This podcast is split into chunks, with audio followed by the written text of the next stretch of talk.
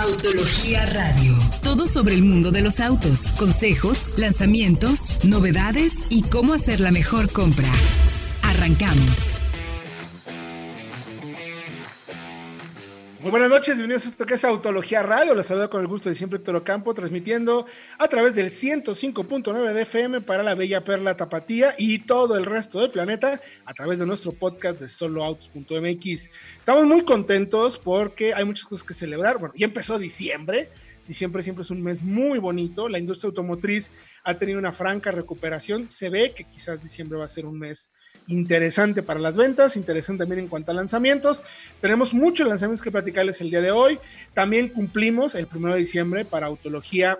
Es una fecha especial porque estamos celebrando ya seis años de existencia, existencia, a partir del primero de diciembre de 2014 arrancó Autología y ahora cumplimos seis años. Y bueno, contentos porque también nuestro podcast está funcionando muy, muy bien a través de todas las plataformas digitales, más de 140 mil reproducciones mensuales, así es que pues el contenido de radio les está agradando mucho a ustedes y nosotros lo hacemos con muchísimo cariño. Y dicho todo esto, saludo en ahora sí, ya las frías ciudades de Guadalajara y Ciudad de México. Primero al buen Diego Briseño, ¿cómo estás mi querido Diego? Con esta fría perla tapatía por las mañanas, ¿no? Así es, mañanas y noches, ya, ya llegó el invierno aquí a, Guadalajara, aunque ya saben que a mediodía sigue siendo el calorón de siempre. 35 grados a mediodía derritiéndose los helados y todo, ¿no? Pero aún así, pues aquí estamos, este, quitándonos y poniéndonos el suéter, pero trabajando mucho porque también no deja de haber información y lanzamientos.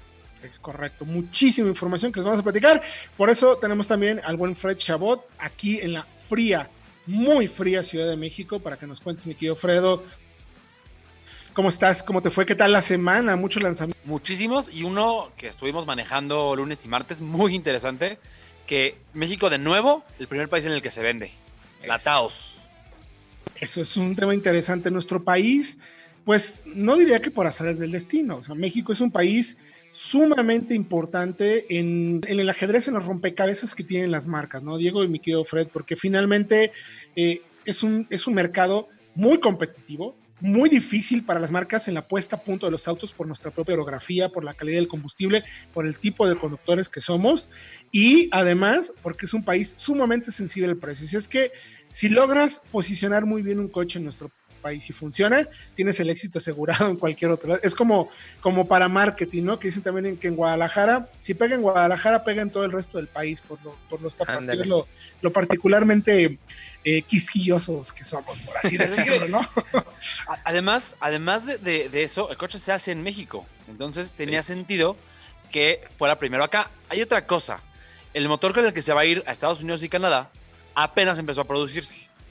Entonces, por eso claro, a tardar. Aquí llega con 1.4 que ya tiene años haciéndose y que ya estaba listo desde hace, pues, desde siempre. Efectivamente. También fue un factor. Pero bueno, pues ya estamos adelantando un poco. Vamos a hablar de la nueva Taos que ya manejamos, la llegada de Volkswagen Crossport y Terramon, la llegada también de Volkswagen GTI. Eso nada más bloque Volkswagen, por así decirlo. Pero también ya fue también oportunidad. Fred se la pasa manejando aquí, uno sentado en la oficina y Fred disfrutando de la vida. También manejó el nuevo Jaguar F-Type, el coupé con el motor V8 espectacular o un supercarga, un, un 2 litros turbo también muy interesante. También se lanzó el Jack J7, un sedán, un, liftback más bien mediano que participa con los compactos. Y hablaremos también de un segmento muy interesante que es el de las pickups medianas. El buen Diego hizo un análisis muy a profundidad de todos los modelos que se venden, porque resulta que el segmento de pickups medianas en México empieza a ser cada vez más protagonista. Son camionetas pickups de muy buena calidad, precio. Ahora lo podemos decir un poco más contenido, porque si te vas al segmento de arriba ya estás hablando para casi del doble en algunos casos, pero además que cumplen muy bien con esa dualidad de ser vehículos de trabajo y también también personales. Dicho todo esto, ¿les parece si nos vamos así corriendo, corriendo, mi querido Fred, con Jaguar F-Type, que tuviste oportunidad de manejar, para que nos cuentes? Y luego venimos platicando un poco del Jack, el nuevo vehículo sedán que tiene la marca China ensamblada en México. Sí, empezando con el F-Type, una actualización que llega ya finalmente en diciembre, está planeada para mayo pero por la pandemia y por cómo se dejó de producir en Inglaterra, pues no pudo llegar. ¿eh? Esto es retraso de Entonces, ya lo presentaron, ya las primeras unidades ya llegaron, ya están vendidas incluso. Ya con tres motores, un cuatro cilindros turbo que manejamos, de, 296, caballos de fuerza, tracción trasera, un 3.0 litros eh, V6 supercargado, LR, de 5 litros con 575 no caballos manches, de fuerza. que es Y un sonido. Trac- Ajá. Ese es el- integral además. Ah, Me atrevo a decir, como dice Diego, es el auto con el mejor sonido Sí. del mundo, junto con Shelby GT500. Ajá. Y por ahí junto con el Corvette también. Bueno, sí, el Bueno, Corvette tiene razón. Los V8, a fin de cuentas, los V8. Pero eh, tracción integral, un coche peculiar por lo agresivo que llega a ser. Eh, vas manejando en pista y el control de estabilidad está todo el tiempo parpadeando. Dices como, estoy actuando, estoy actuando porque si no, te vas a ver a dónde. Muy sí, interesante. Si no acabas en los arbolitos. Exactamente, o sea, exactamente. Pero eh, la brutalidad y no es un coche quizá tan preciso como un Porsche. No busca hacer eso. Es un coche brutal, muy lujoso, muy bien acabado. Los, los- el interior es de verdad exquisito. Los materiales, los ajustes, el cuero, eh, perfectamente bien, bien eh, elaborado y perfectamente bien, eh, digamos, combinado uno con Y, otro. y como presentado, ¿no? O sea, desde que salió ese modelo, Sí. históricamente ha sido. Yo he tenido oportunidad de manejarlo algunas veces durante, desde que está, pues, incluso en una versión convertible que era una delicia, no con tantos caballos, cuando tenía menos de 500 caballos, si no me equivoco, 520, por ahí andaba, si, si mal no recuerdo. Y es, como bien mencionas, eh, Fred, no es tan preciso como un 911, pero Sí. tiene un sabor. Tan particular. A mí personalmente me encanta lo, no quiero decir violento, pero es, podemos decir que es como un muscle car europeo. Ah. Algo así, algo así, eh, exactamente, es, es justo la idea. Y luego también manejamos el 2 litros turbo, que me van a matar, pero, pero creo que me gustó todavía más. Ay, no. A ¿Cómo te gustó más un coche? el productor, por favor, cancela el micrófono a Fred. ver, Es- es que es un ¿Qué coche es eso? que completamente diferente del V8, en el mismo chasis, pero tracción trasera es mucho más ligero, y no solamente es más ligero, es más ligero de la nariz, que es donde más importa. sí, es un coche mucho más noble. Entonces tienes estos, esos dos encantos, por un lado del V8 y esas lo salvaje que llega a ser, y el cuatro cilindros y lo noble, lo ágil, eh, lo preciso, se vuelve más divertido porque además no te agobia. Puedes ir más rápido y no está avisándote que te quiere matar todo el tiempo. Es un tema Ok. más como, o sea, sí, O sea, estoy de acuerdo. en el mejor de los sentidos me refiero. Totalmente en, en de el acuerdo, mejor de los sí. sentidos. Estoy pero- totalmente de acuerdo contigo, pero yo me voy a seguir quedando con el V8. Sí, vivir al límite, Fred. Sí, hay que vivir al límite. Fred. Vida solo hay una, mi querido Fredo. ¿Vienes a vivir o vienes a durar? Eso. En Eso es pocas palabras. no, a ver, a ver, creo que es una propuesta interesante y hay espacio para eso. O sea, finalmente, si la marca lo hace, es porque considera, habrá visto y se enterará que hay modelo, o sea, a ver, ahí encaja perfectamente contra un Supra, por ejemplo. Exactamente. Y es que incluso es la idea de la versión de cuatro cilindros, que es nueva. Esa no estaba anteriormente. Se acaba de incorporar. La idea es tener un precio de entrada más bajo, 1.300.000 pesos empieza el F-Type con ese motor, para poder competir con un Supra, con un Cayman, con un Z4 incluso. El Z4 es convertible, pero va con la misma idea de un coupé eh, ligero de motor longitudinal, tracción Sí. trasera. Exacto. Por ahí es un Y, poquito el... y bueno, ¿y cómo está el rango de precios? Porque nos tenemos que ir. Va desde 300 de la versión que manejamos, la versión 4 cilindros, hasta los 2,400, 2.400.000 pesos del V8R. con Que va es un rival directísimo por precio ante un Porsche, ¿no? Ante Lo ponen un- contra un 911 Turbo, tal cual. Sí, sí, tal cual. Que ahí sí, eh, la orientación ya, yo creo que en ese nivel de precio ya es meramente cuestión de gusto, ¿no? Si quieres. Sí, también o- es mucho, más, es mucho más accesible porque el F-Type de 2400 cuesta lo que un Carrera S. Correcto, Tiene la potencia de un turbo. correcto. Correcto. Muy interesante, mi querido Fredo. Gracias por la información.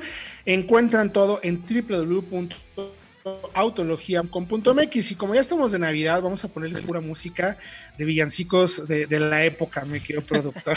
Aunque me ponga caro. No, los vamos a dejar aquí con música, aquí en Autología. Ahora, regresando, vamos a platicar de precisamente el Jack J7, un sedán eh, que es una especie de liftback, es decir, si recuerdan todos el Toledo, cómo se abre la, la cajuela junto con el medallón posterior, que tiene un acceso eh, muy bueno hacia la cajuela, pero con el espacio o con el tamaño de un mediano para competir contra un Jetta, por ejemplo. Entonces, regresando de música, platicaremos de este nuevo modelo chino que se ensambla en México. Esto es el lanzamiento de la semana. Estamos de regreso ya en Autología Radio 105.9 de FM o a través de nuestro podcast de soloautos.mx. Pero ¿quién mejor para contarnos de qué se trata nuestro podcast si apenas están acercándose y escuchando lo que es Autología Radio, eh, le recomiendo a ver mi querido eh, Diego Risueño, dónde nos pueden escuchar, por qué y qué contenido hay adicional además de audio de, de Autología Radio, ¿no? Bueno, pues tenemos todo, toda nuestra información del programa de radio y aparte tenemos secciones especiales como las historias para crear una marca disponibles en el momento y en el lugar donde ustedes este, requieran. No tienen que estar pegados a un horario esperando a que terminen los comerciales aquí en la estación o la música que pone de repente el productor. Así que ustedes pueden tener toda, toda la información este, bajo demanda tal cual en todas las plataformas, en Spotify, en iTunes, en Podomatic. Ahí estamos presentes en todas las plataformas. Búsquenos como soloautos.mx, el podcast. El mejor contenido especializado en autos en podcast lo van a encontrar aquí con nosotros. Así es que digo, no es por presumir, pero por la verdad es que sí somos los más escuchados. Entonces, pero por la neta sí. ¿Para qué le O sea, no es que quiera ser presumido, pero sí. Nadie escucha más contenido especializado de autos que aquí, que con nosotros, que en autología y solo autos.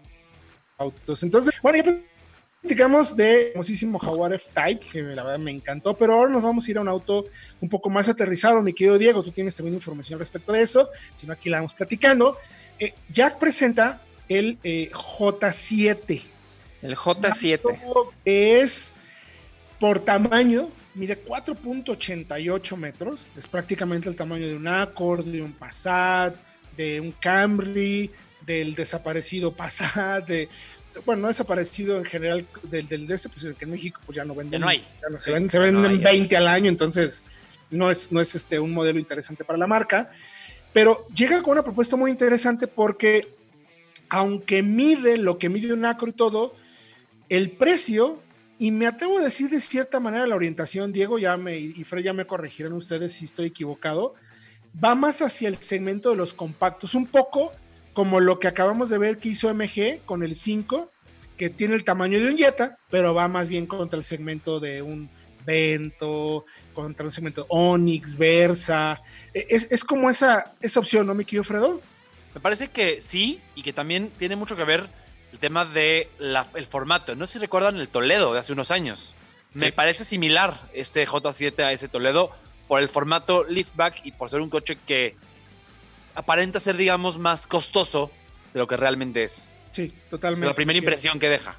Efectivamente. ¿Tú cómo lo ves, mi querido Diego? Pues sí, precisamente. Y creo que es algo también una característica muy dada en los modelos que provienen de China. Lo vemos también con las SUVs de Jack. Están como a, medio camino entre varios segmentos. Y justo, justo aquí está este J7 que hay que decirlo, ¿eh? Lo presentaron desde el año pasado. Sí. Y apenas apenas llega a nuestro mercado y creo que viene con precios muy, muy competitivos, como comentas. Hoy inicia en 339 mil pesos. Es una muy buena opción.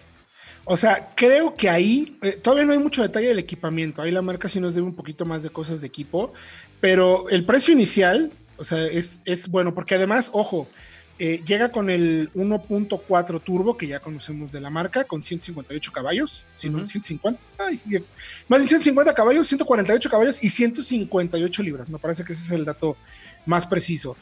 Que en el papel, el motor como tal, me gusta. Lo que hemos manejado de la marca con la caja CBT no me agrada tanto le falta un poquito. Creo que la CBT castiga mucho.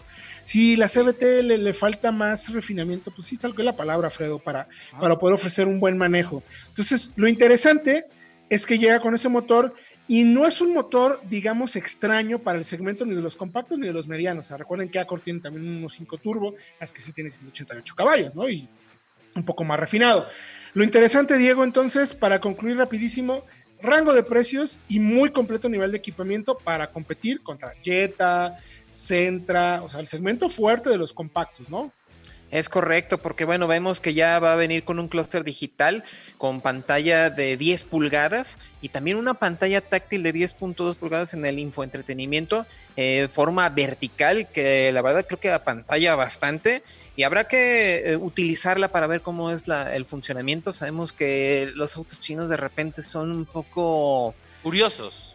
Por de aquel mercado son diferentes. Exactamente. Porque la, la 4 por ejemplo, de la misma marca, tiene la interfaz de la marca, me gusta mucho, pero nunca logramos que funcionara el tema del mirroring del celular. Es correcto. Y vimos, por ejemplo, con el MG5 que tiene una mucho mejor respuesta, aunque también tiene sus truquitos ahí para, para utilizar. No hay botones, por ejemplo, ni siquiera para climatización. es, correcto, hay que aprenderlo a usar. Exactamente.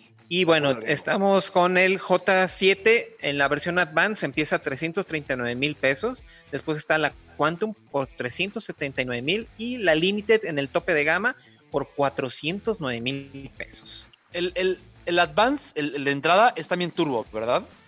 Todos son todos, son turbo. Y la diferencia es la caja es manual. que, me gusta más. Creo que puede ser una muy buena compra, ese, o sea, de manejarlo. Ese manual puede ser una buena alternativa porque eh, por el precio te evitas la CBT, que es la que no nos gusta. Y tienes el motor turbo, tienes buen equipamiento y no te vas ya a precios arriba de 400 mil pesos donde tienes ya un Mazda 3, un Jetta, por ejemplo, o un Sentra un coche también muy competitivo. Y algo interesante, este modelo ya ofrece Android y Apple CarPlay. Ya, finalmente ya se puede, lo cual creo que le va a ayudar mucho. La pantalla e iluminación ambiental 64 colores. Y en general, concluyo con esto, la percepción, yo el auto lo pude ver el año pasado precisamente en la fiesta de Navidad, porque iba a presentarse a inicios de este año. Eh, lo vi, la percepción, la calidad de materiales, todo muy bien, de lo mejor que tiene Jack, y me atrevo a decir, eh, se acerca mucho, me recuerdo mucho a Kia en calidad de material, o sea, lo cual es un punto positivo para la marca. Entonces, vayan la información, pueden encontrar todo en www.autologia.com.mx. Y mi querido Fredo, vamos rapidísimo. No vamos a hablar ahorita de la prueba de manejo de Taos porque merece un poco más de tiempo en el siguiente bloque. Pero, ¿qué te parece si nos cuentas en dos minutos de la llegada de Cross Sports y de Teramont, que también ya pudiste ver? Pues dos modelos la, Crossport es nueva como tal y la Teramont es una actualización del modelo que ya conocíamos. Eh, la Teramont, la versión de tres filas, formato sub tradicional. Viene con el motor 2 litros turbo de entrada o el V6 3.6 en las versiones Comfortline y Highline, con tracción 4Motion incluso en la Highline, interesante, tracción integral. Y eh, tiene este nuevo frente de la marca, cambios mínimos en la parte trasera y tiene también el nuevo formato del interior de la marca con el nuevo volante, el nuevo infotenimiento. Un coche que ya manejamos, nos parece de verdad para familias muy, muy bueno, muy eh, interesante por el espacio que lo van a ofrecer en un coche que no es tan grande, vaya, no es el tamaño de una Expedition, por ejemplo. Y luego está la versión Crossport, es como tal cual una versión como coupé, crossover coupé, que eh, sacrifica una fila de asientos, no tiene espacio para siete, sino son además dos filas, pero tiene este aspecto más, digamos, pues personal. Y se ofrece en una sola versión, R-Line, con el V6 de 3.6 litros y eh, igual 280 caballos de fuerza, tracción integral, caja de 8 me, me encanta, no, no, sé qué pensarás tú, Diego, pero siempre nos, cuando lo tuvimos en Guadalajara, me gustó mucho, me recordó mucho a Explorer, a ese tipo de camionetas americanas grandes, o sea, blandita, muy cómoda. Puede gustarte o no, pero pues es el mercado americano y lo hacen muy bien, ¿no? Es correcto, y luego vimos que vino a sustituir precisamente, o vino a llenar el hueco que dejó Tuareg, que era una camioneta un poco más premium y a lo mejor era un poco más incomprendida, precisamente con un vehículo más grande, más espacioso y de una calidad de marcha mucho más confortable. Y creo que va muy, muy en la línea precisamente en esos rivales. Ahí está Gran Cherokee, ahí está también Edge, y también ahí podría estar Hyundai Santa Fe. Santa Fe, la Murano, por ejemplo, también. Murano. Creo que, creo que eh, es interesante rápidamente para concluir que para el, mercado, el, público tradicional, es más, digamos, es aceptable pagar un millón de pesos por un Volkswagen si tiene tres filas de asientos y si es más grande, pero no lo era pagarlo por una Touareg, que aunque tenía un poquito más de calidad y de atención al detalle, eh, pues no tenía esa extra como coche familiar. Entonces por eso no era tan aceptable, no era tan entendible. Efectivamente. Pues bueno, toda la información la pueden encontrar en www.autologia.com.mx. Nosotros vamos a ir a música y regresamos, ahora sí, con la prueba de Volkswagen Taos.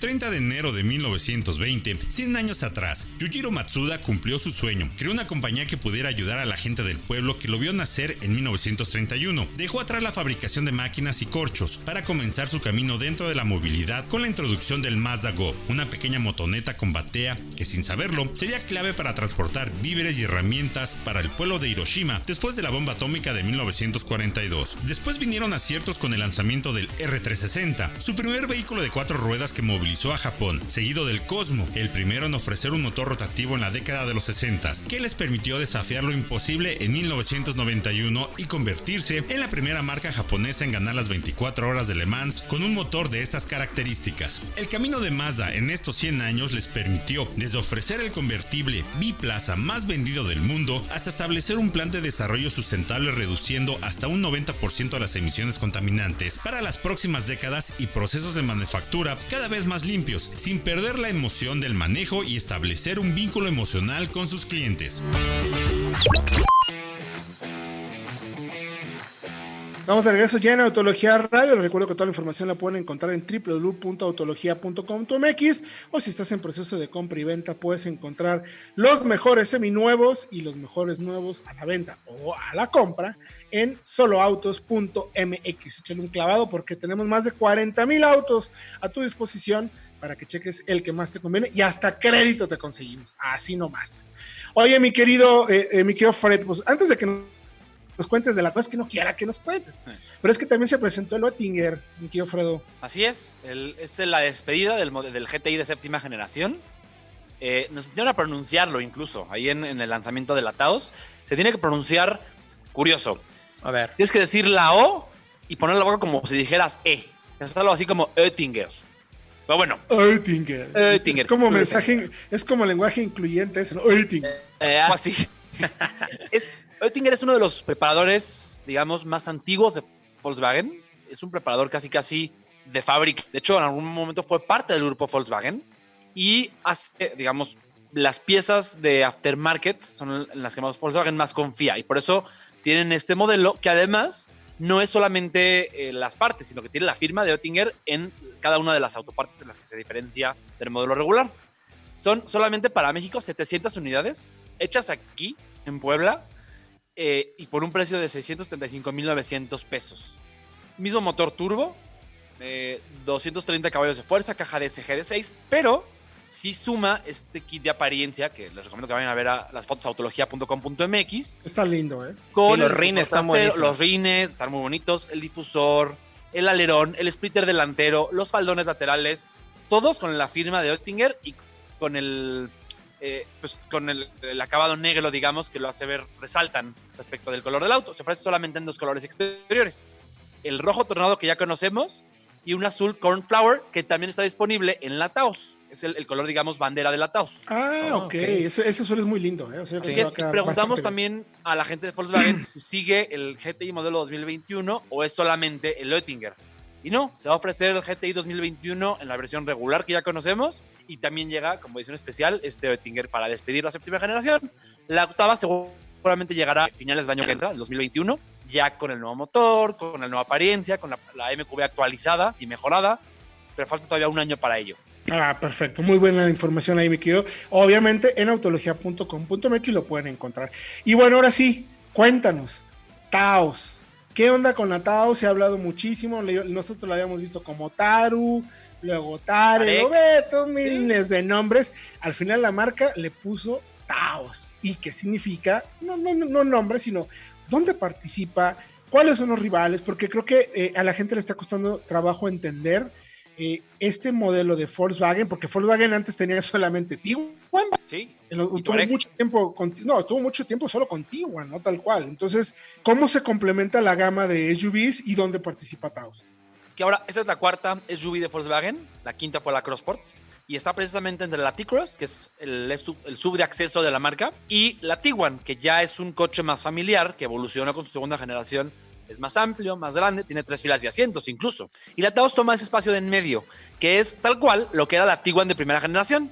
Una sub no tan pequeña, eh, aspiracional hasta cierto punto, bien acabada, muy bien equipada y de un espacio, de un tamaño, digamos, más compacto, para quien no quiere la camioneta familiar como tal. Eso es Taos. Eh, lo interesante, rápidamente tres cosas que destacamos muchísimo. Primero, gama de precios y equipamiento. Arranca en 450 y termina en 536 mil pesos. Pero ya con un completo nivel de equipamiento en todas las versiones, porque ya desde la de entrada tienes ayudas de conducción, por ejemplo, avanzadas, control crucero adaptativo, interesante, y tienes pantalla táctil, Android Auto por CarPlay. Las versiones más caras tienen la pantalla de 10 pulgadas, que es nueva, con conectividad inalámbrica para interfaces móviles. Es equipamiento, valor, creo que tiene mucho contenido de valor. Lo que la gente busca lo tiene en todas las versiones. Punto uno. Punto dos, eh, y calidad de marcha. Es de verdad muy buena. Comparte mucho con la Teca, mucho de la, de la estructura, pero es más blandita de suspensión. Entonces no es tan fina, no es tan ágil en un camino con curvas, pero es mucho más cómoda. Eh, la marcha es más serena, filtra muy bien, está muy bien insonorizada. Es decir, puedes ir a velocidades de verdad altas y conversar con el pasajero de al lado o por el teléfono y no hay que levantar la voz. Eso es muy interesante. Y finalmente, número 3, un motor 1.4 que ya conocemos, que me parece, falta confirmar con la marca, que fue, digamos, retrabajado. Lo reconfiguraron porque ahora es más contundente y acelera más y es más fácil adelantar, incluso en una carretera de, de contrasentido. Es que justo tuvimos oportunidad, amigos del auditorio, de manejar una semana antes la Teca con las mismas características mecánicas. Así es. tal cual. Hagan de tal, más le cambiamos el, logo y los interiores y el diseño, y era en tía, según nosotros, prácticamente igual, Taos, pero no es así, Fred. Nada que ver, son coches muy diferentes. Se nota que la Teca va por un nicho más pequeño, tal cual, es lo que hace SEAT. Un producto no busca vender tanto, es un producto para un, eh, un segmento muy específico de gente que quiere una sub con tintes deportivos de muy, muy buen manejo, muy bien acabada también, hay que decirlo, pero por un precio más alto porque la Teca se va hasta los 600 mil pesos en versión tope y no tiene lo que sí tiene la Taos, el tema de ayudas de conducción. Las asistencias. sí, Volkswagen se está poniendo literal las pilas porque vaya que el mercado se había puesto muy competitivo y con esta camioneta, pues la verdad es que sí, tiene, tiene muy buenos argumentos. ¿Contra quiénes compite? ¿Cuáles son sus principales rivales? A eso íbamos, eh, Héctor Diego, la audiencia, unas X30 por ejemplo, la ponen contra un Sportage yo creo que también podría ser eh, quizá una Celtos, por ahí, versión de entrada de la Sportage o la versión tope de las Celtos con las dos, por precio. Eh, contra, por ejemplo, podría ser una 6.4 también, por eh, segmento van muy clavada. La, la Mitsu S La Eclipse Cross. Eclipse Cross, perdón. Claro. La propia Teca que ya mencionábamos. Por ahí vendrán, más adelante se, se habla que podría venir ese segmento, podría crecer. Una Nissan Rock Sport podría llegar. Eh, ahí es muy interesante, es un segmento como en el medio, pero que tiene sentido porque las subs que antes eran compactas, como la Tiguan, ahora crecieron mucho y dan lugar a este nuevo subsegmento por debajo. Perfectísimo. Toda la información, gracias mi querido Fredo, en www.autologia.com.mx. Y antes de que nos vayamos al corte, tenemos tiempo para que empecemos, ahora sí mi querido Diego, con el tema del segmento de las pickups, porque en México ha crecido particularmente. Eh, Nissan, por ejemplo, ha hecho un gran trabajo con el segmento de pickups medianas. Está la nueva Frontier ya, que va a dedicarse 100% a estos vehículos de doble propósito, entendiendo que son pickups con espacio suficiente para una familia, que puedes usarlo para el trabajo, pero también con un enfoque más aventurero, ¿no? Mi querido Diego. Entonces, hiciste un análisis bien interesante porque el segmento ha crecido y además representa cada vez un muy buen porcentaje de ventas, ¿no? Es correcto, pero lo más interesante es que también eh, los modelos han madurado mucho.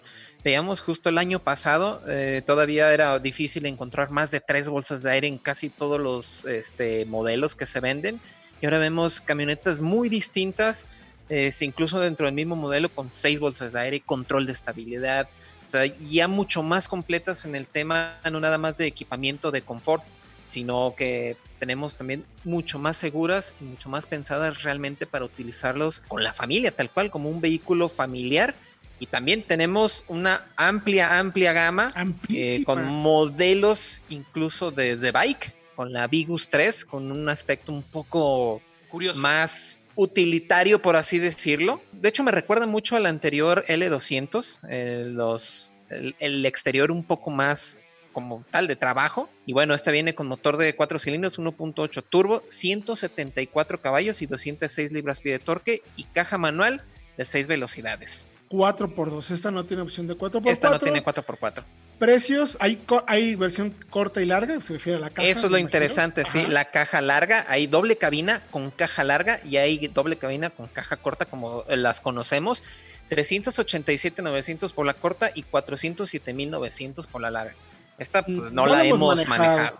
Ni creo que la manejemos, pero bueno. Nos vamos con la que sigue. A ver, mi querido Colorado, el archivo de Colorado que también se actualiza, ¿no? Sí, se actualizó para 2021 y fíjate que esta se encuentra en el segmento superior del segmento, por así decirlo, en la parte superior del segmento, porque son de las camionetas que son muy americanas, son más grandes, mucho más cómodas, un motor 4 cilindros 2.5 litros de 200 caballos, pero también un V6 de 3.5 de, también de gasolina con 308 caballos y 275 libras-pie de torque. Aquí tenemos cajas automáticas únicamente de 6 velocidades con tracción trasera para la, el 4 cilindros y automática de 8 con 4x4 para la de 6 cilindros. Nada más que aquí los precios se van, empiezan 662.900 y se van hasta los 804.900 pesos. Es un segmento muy, muy variado, tal cual. Si me permiten, esta Colorado y la Tacoma ejemplifican muy bien la diferencia de enfoques que hay en este mismo segmento, como decía Diego, porque generalmente son pickups medianas, del mismo tamaño, pero con enfoque europeo o asiático incluso.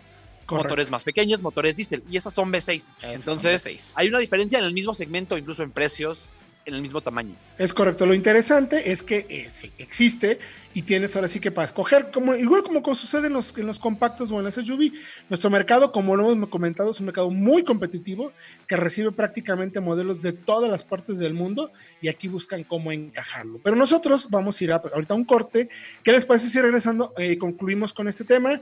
todavía nos falta analizar la Ford Ranger, la Jack Freeson T6, que es turbo, que es interesante, la T8 también de Jack, la bien la Gladiator, que como no, por supuesto la tenemos que considerar, además de la Mitsubishi la 200 que se acaba de actualizar, Nissan Frontier, que también es nuevecita, hay otra Frontier V6, por ahí tenemos también la Peugeot Lantre, que es de las más eh, nuevas y más reconocidas, además de la Hilux, los modelos de Toyota y por ahí también la Volkswagen Amarok. Así que vamos a ir un corte y regresamos con más aquí en Autología Radio. Estamos de regreso ya en Autología Radio, último bloque, y estamos hablando, y primero recordar líneas de contacto a Autología Online, arroba solo auto, pues tienen alguna pregunta, duda, comentario, sugerencia, a través de nuestras redes sociales, con mucho gusto les haremos llegar sus respuestas.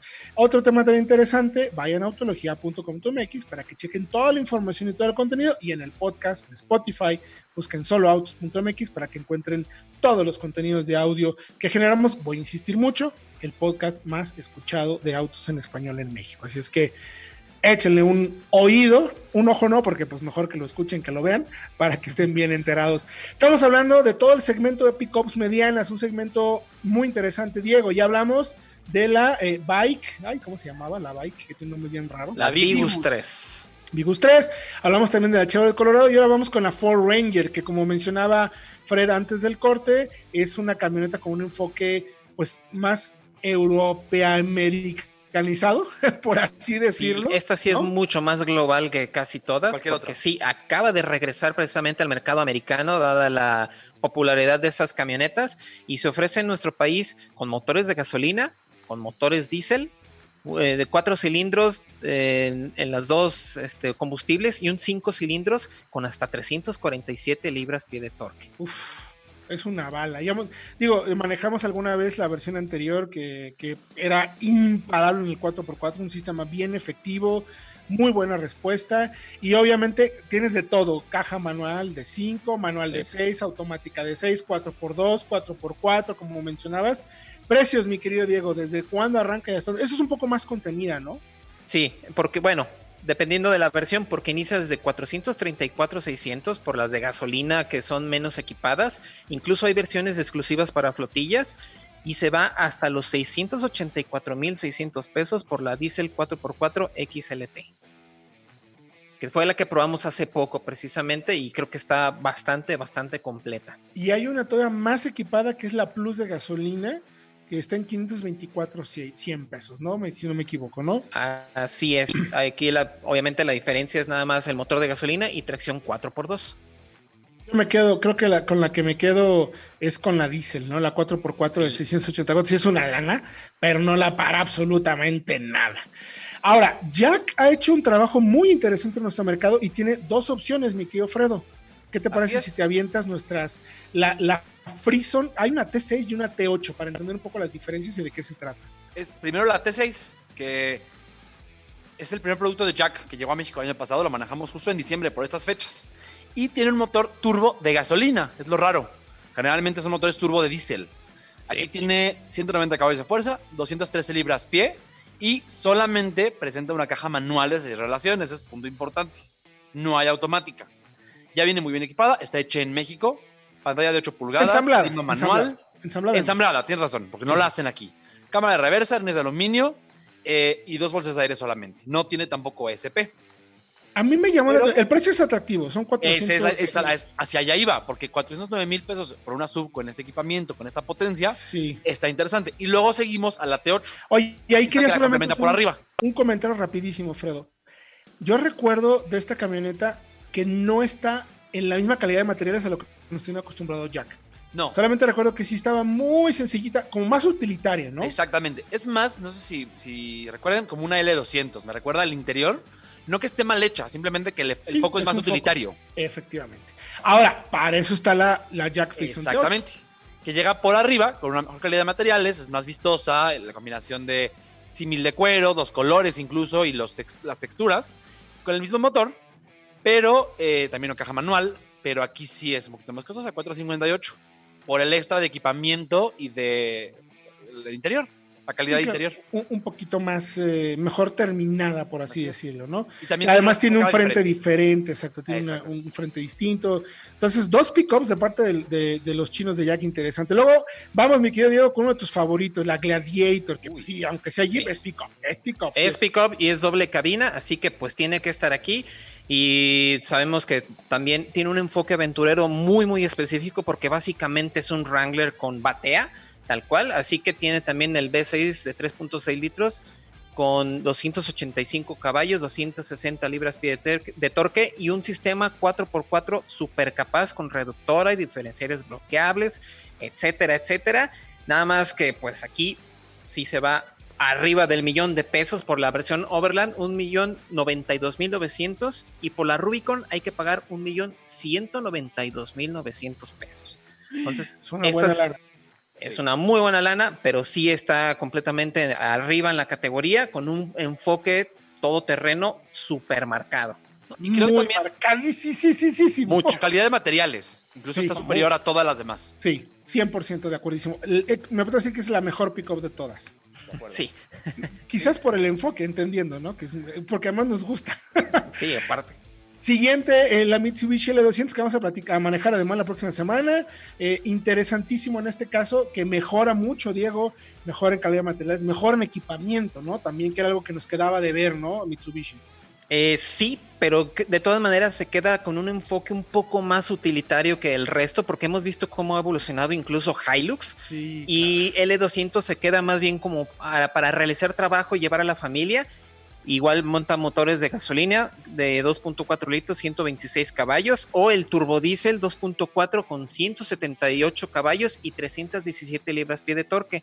Aquí la, capacidad de carga, a diferencia de las demás, es por arriba de los 1000 kilos y también hay cajas manuales solamente, 5 y 6 velocidades para los motores, eh, gasolina y diésel, y está desde 429.900 hasta 536 por la 4x4 diésel muy bien ubicada en precio, ¿no? Me parece que está fantásticamente ubicada. Ahora nos vamos rapidísimo con Nissan Frontier, mi querido Fred, una camioneta que se ha renovado por completo, que por ahí discutíamos, ¿no? Justo si la plataforma, aunque no cambia, o sea, no, es el, digamos que no hay una evolución evidente, total. total, exacto, esa es la palabra correcta, no es un cambio completo, es mucho cambio visual eh, pero también creemos que de cierta manera eh, hablan de refuerzos y todo, pero creemos que es a partir de la experiencia que tuvieron con la, con la Mercedes-Benz clase X, que, con quien compartieron plataforma y que la marca le hizo algunos ajustes como para cumplir más con las exigencias de lo que debería ser un Mercedes incluso en pick-up, ¿no? Así es. Eh, aquí ya no hay diésel, al menos de momento. Al menos de momento. se ofrecerá más adelante. Son solamente dos motores de gasolina muy similares con 166 y 162 caballos de fuerza caja manual de 6 o automática de 7, punto interesante, con 4x4.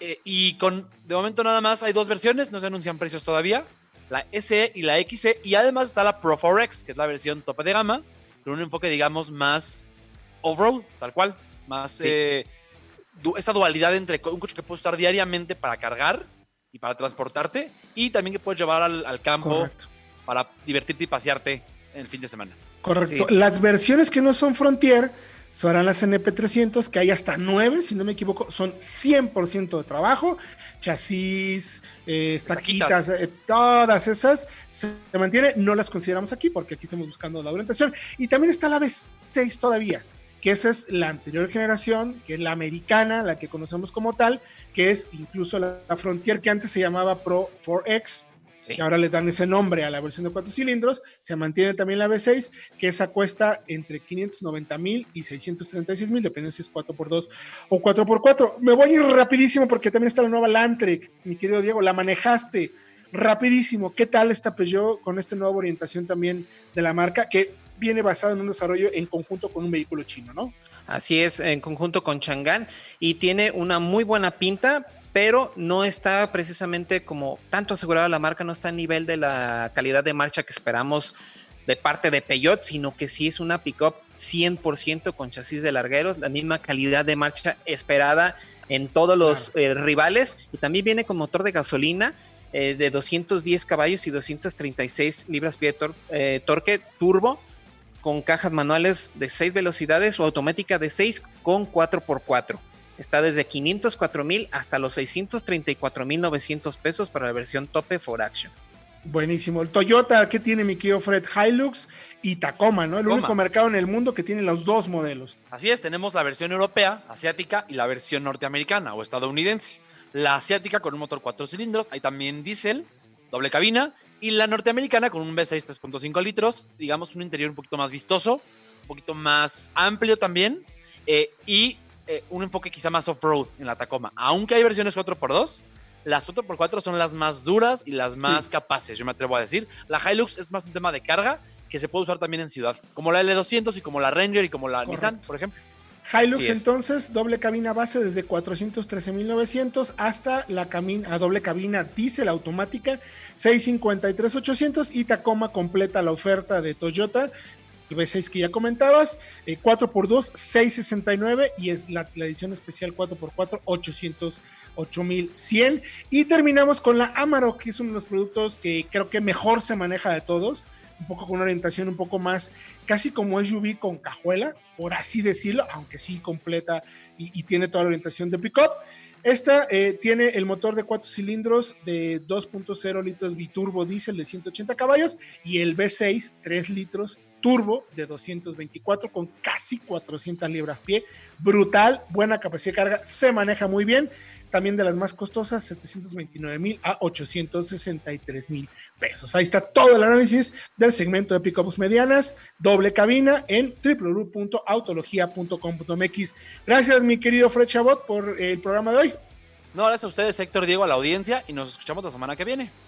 Correcto, mi querido Diego Risueño, muchas gracias también, análisis muy completo, eh, todo lo que tenían que saber sobre pickups.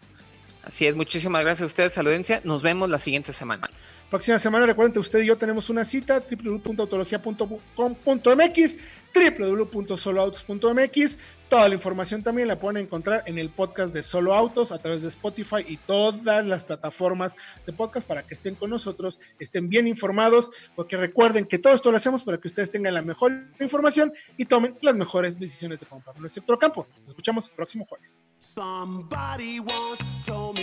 World is gonna roll me. I ain't the sharpest tool in the shed. She was looking kind of dumb with her finger and her thumb in the shape of an L on her forehead. Well, the years start coming and they don't stop coming. Fed to the rules and I hit the ground running. Didn't make sense not to live for fun. Your brain gets smart, but your head gets dumb. So much to do, so much to see.